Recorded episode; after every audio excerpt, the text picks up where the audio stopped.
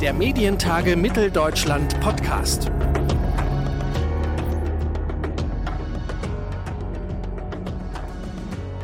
Herzlich willkommen zu einer neuen Ausgabe unseres Medientage Mitteldeutschland Podcast. Zu Gast bei uns im Podcast ist heute die Geschäftsführerin der Deutschen Kindermedienstiftung Goldener Spatz und die künstlerische Leiterin des gleichnamigen Festivals. Mit ihr wollen wir heute über die besonderen Herausforderungen sprechen, was es bedeutet, ein Festival in Zeiten von Corona auf die Beine zu stellen. Mein Name ist Claudius Niesen und ich sage Hallo und herzlich willkommen zu unserer heutigen Ausgabe und Hallo und herzlich willkommen Nicola Jones.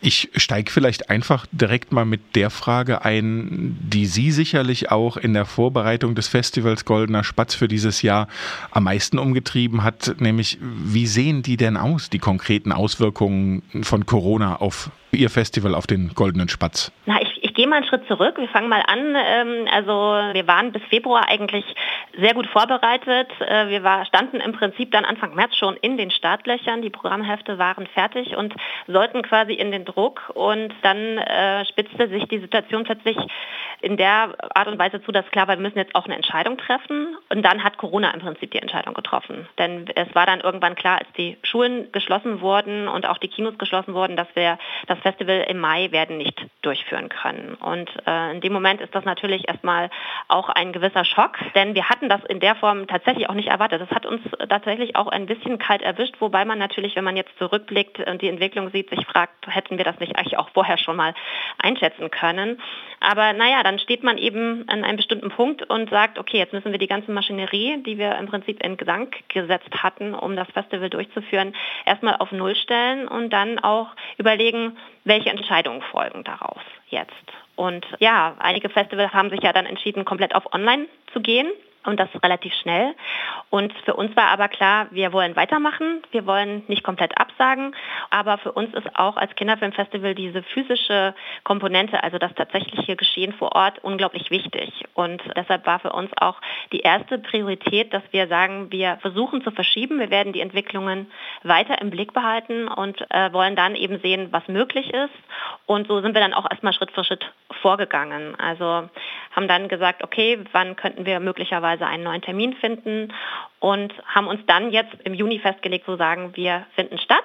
Wir finden physisch statt, möglicherweise im Online-Bereich mit Ergänzungen und sind jetzt eben für den 20. bis 26. September auf den Festivalstandort Gera festgelegt. Und das ist derzeit unser Stand. Damit arbeiten wir, wohl wissend, dass natürlich die Situation immer noch unsicher ist, dass einige Kinos jetzt wieder aufmachen, aber andere eben auch nicht. Und wir natürlich mit den geltenden Hygienebestimmungen dann auch umgehen werden müssen im September. Und das ist jeden Tag auch wieder ein Stück weit Abenteuer, neue Informationen, die man verarbeiten muss und die uns aber weiter in diese Richtung voranbringt, dass wir sagen, wir finden eben physisch vor Ort in Gera im September statt. Jetzt hat ja bislang äh, der Goldene Spatz ja in Gera und Erfurt stattgefunden, sozusagen als Festival. Sie haben es schon gesagt, äh, Hauptstandort für dieses Festival im September wird Gera sein mit, wenn ich das richtig verstanden habe, Preisverleihung und einigen Screenings auch in Erfurt. Ist das rein Corona geschuldet oder ist das vielleicht auch äh, ein Modell für die nächsten Jahre, sich zu konzentrieren, das Festival zu straffen, wirklich mit einem Fokus auf einen Standort? Nein, also nein, die Frage, Antwort auf die Frage ist nein. Also es ist kein Konzept für die Zukunft, sondern dieses Konzept ist Corona geschuldet. Natürlich, wenn man den Goldenen Spatz kennt, den gibt es seit 1979, kommt ursprünglich aus Gera und ist dann natürlich auch in gewisser Weise sehr, sehr fest verwurzelt und verankert. Dann gab es irgendwann die Entscheidung, auch nach Erfurt zu gehen und man hat aber in dieser Zeit auch entschieden, dass es eine gewisse Fokussierung im Rahmen des Festivals an den beiden Standorten gibt, sodass jetzt in Gera der Bereich Medienpädagogik sehr stark ausgeprägt ausgeprägt ist und für Erfurt im Prinzip das Fachbesucherprogramm angesiedelt wird. Das heißt, es gibt im Prinzip das Festival zweimal. Das bedeutet, alle Beiträge werden sowohl in Gera und in Erfurt normalerweise gezeigt und in Gera finden medienpädagogische Workshops und Programme statt und in Erfurt dann die Fachbesucherveranstaltungen. Und in der Entscheidung, die wir jetzt getroffen haben, aufgrund von Corona, war natürlich die Überlegung, was machen wir mit den Fachbesucherinnen in diesem Jahr.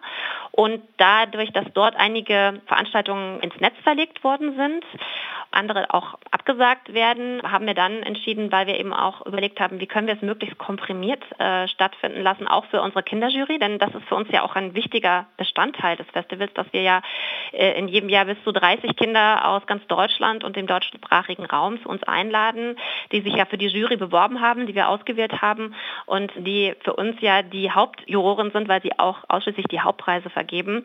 Und um da quasi das Ganze etwas kompakter zu gestalten, zu sagen, wir laden die zu uns ein, wir versuchen sie aber so wenig wie möglich auch äh, reisen zu lassen und erstmal an einem Standort ihre Arbeit verrichten zu lassen. Und ähm, ja, das hat dann für uns den Ausschlag gegeben zu sagen, wir kompromieren uns in diesem Jahr mit den Vorführungen und der Juryarbeit auf Gera.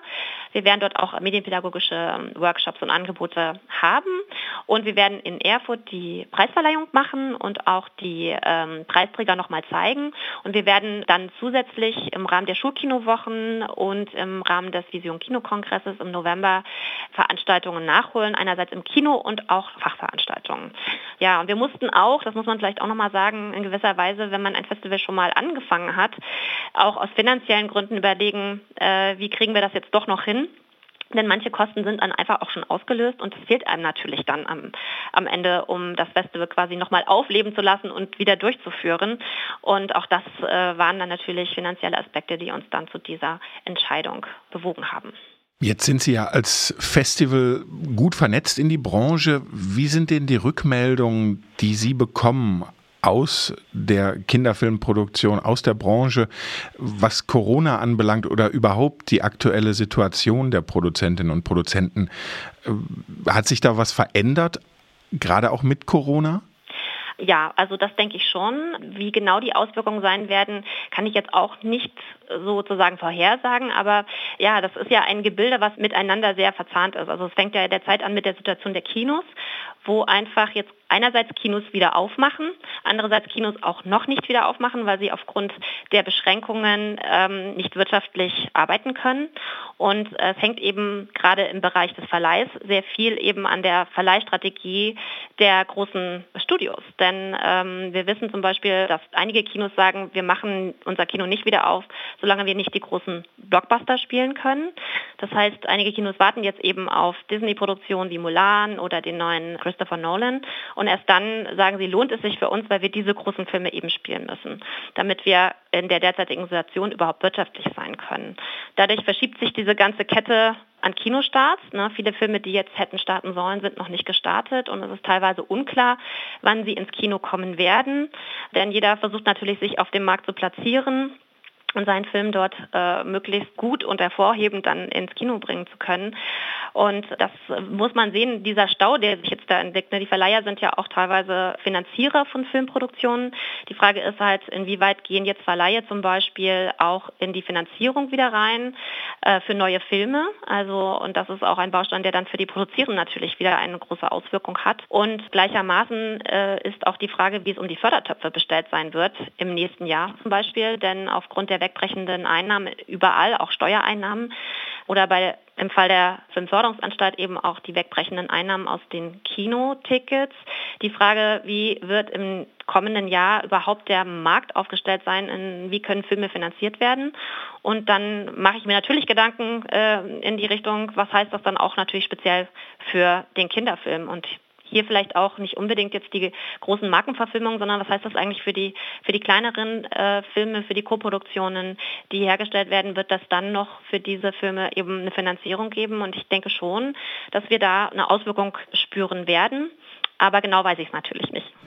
Wie ist es denn aus Ihrer Sicht fürs Festival? Wir haben ja jetzt, oder wir reden generell öfter über die Nachteile oder die Schwierigkeiten durch und mit Corona. Ist es denn aber vielleicht auch so, dass Sie vielleicht mehr Zeit jetzt hatten für die Sichtung und für die Auswahl? So Stichwort Vorteile oder Möglichkeiten, die sich mit der neuen Situation auch bieten? Also wir waren damit schon fertig. Wir hatten quasi unsere Auswahl, Filmauswahl schon komplett getroffen und wollten eigentlich auch schon sozusagen ja unser Programm veröffentlichen. Also von daher waren wir an der Stelle schon durch und zu haben schnell. das auch, ja, wir waren vielleicht zu schnell, aber so viele Filme sind jetzt auch nicht dazugekommen, die wir, glaube ich, ähm, hätten ins Festival mit aufnehmen können. Einiges wird sich dann dadurch ins nächste Jahr auch verschieben. Da bin ich auch mal gespannt, äh, wie es sich dann auswirken wird. Ich denke, natürlich hatten wir jetzt die Zeit auch mal nachzudenken, was bedeutet das, dieses Festival zu veranstalten? Warum machen wir es nicht wie Oberhausen oder Dogfest München und gehen komplett ins Netz? Darüber nachzudenken und auch zu überlegen, gibt es auch Möglichkeiten mit Online virtuellen Raum das Festival auch zu erweitern, vielleicht auch damit andere Zuschauergruppen zu erreichen. Auch mit dieser Frage beschäftigen wir uns derzeit auch noch, denn wir wollen auch bestimmte Programmpunkte tatsächlich auch online anbieten. Wobei tatsächlich auch in dieser Überlegung dann für uns rausgekommen ist, dass wir als Kinderfilmfestival ja, ja den Kulturort Kino auch vermitteln wollen. Das gemeinsame Erleben, Filmerlebnisse, die Gespräche vor Ort mit den Filmschaffenden und die derzeitige Situation bestärkt natürlich einfach darüber nachzudenken, inwiefern man natürlich den digitalen Raum ergänzen kann und besser nutzen kann und gleichzeitig aber auch äh, den Fokus auf das Kino zu legen. Sie haben es jetzt schon beschrieben, es gab äh, schon am Anfang unseres Gespräches, es gab für Sie nie den Punkt zu sagen, wir machen wirklich ein reines Online-Festival. Wenn wir jetzt über Ihre Zielgruppe, also Ihre jungen Zuschauerinnen mhm. und Zuschauer reden. Nun ist die ganze Zeit, ich weiß, das geht weg von diesem Festivalgedanken eher so in die ewige Diskussion von der Nutzung von Medien und, mhm. und wir haben es viel auch, ich auch als Elternteil gemerkt in der Zeit des Lockdowns, äh, wie sozusagen, dass man immer mal mehr auf dem iPad äh, nochmal eine Serie gucken durfte als Kind. Ist das für Sie im Festival auch mit ein Thema, im Prinzip die Befähigung oder auch das Lernen, den Umgang mit Bewegtbild als Kinder, als Jugendliche, aber vielleicht auch für die Eltern? Ich weiß gar nicht, ob ich die Frage jetzt so ganz genau verstanden habe. Also ja, wir setzen uns natürlich auch mit Medien jenseits des Kinos auseinander in verschiedener Art und Weise. Und natürlich äh, machen wir im Rahmen der, der Workshops und dessen, was wir eben vor Ort machen, wollen wir eben das Kino auch, ja, wie soll man sagen, in gewisser Weise auch als pädagogisches Projekt präsentieren. Und wir werden da die ersten Versuche machen, auch Workshops online stattfinden zu lassen.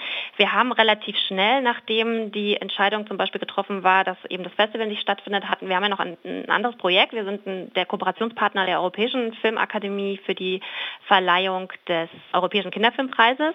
Und auch die haben dann äh, ganz schnell auf Online umgestellt. Und das war dann unser erstes Projekt, wo wir gesagt haben, okay, wir machen ja mit, wir überlegen uns selber ein Konzept und haben dann unsere Jury quasi im Vorfeld hier betreut. Ähm, wir haben sie ähm, zu uns in den virtuellen Raum eingeladen, mit uns über die Filme zu sprechen und einen ganzen Tag quasi rund um Europa und Film gestaltet im Rahmen einer virtuellen Gesprächsrunde, einer, einer Konferenz.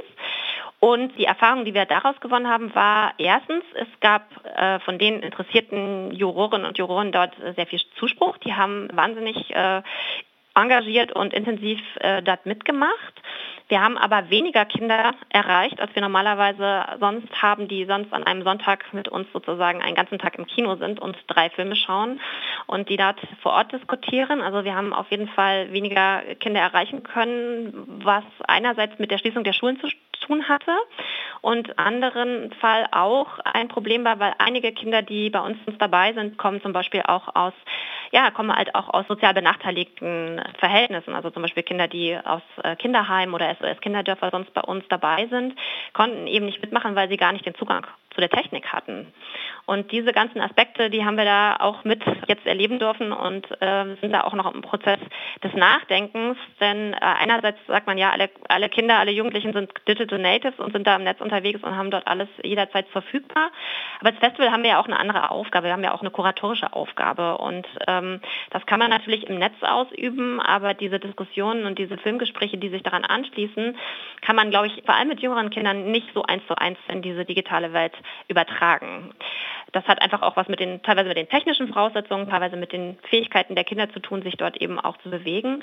Und ähm, genau diese Aspekte, ähm, die gehen mir natürlich auch im Kopf rum und darüber reden und diskutieren wir und wir werden irgendwie versuchen, Lösungen zu finden sagt Nicola Jones, die künstlerische Leiterin des Deutsche Kindermedienfestivals Goldener Spatz, hier bei uns im Podcast der Medientage. Und ich sage vielen herzlichen Dank für das Gespräch. Danke, hat mich gefreut. Ich würde mich außerdem sehr freuen, wenn wir Sie als Zuhörerinnen und Zuhörer unserer Podcast-Episoden in ungefähr einem Jahr, nämlich am 1. und 2. Juni 2021 persönlich in Leipzig begrüßen dürften, um dort gemeinsam mit uns zu diskutieren und ins Gespräch zu kommen. Bei der nächsten Ausgabe genau der Medientage Mitteldeutschland. Informationen rund um die MTM 21 und unsere Early Bird Tickets gibt's auf unserer Webseite medientage-mitteldeutschland.de.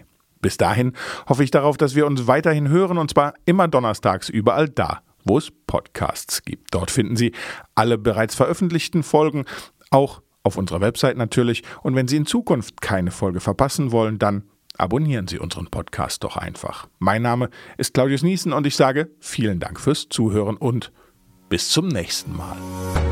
Der Medientage Mitteldeutschland Podcast.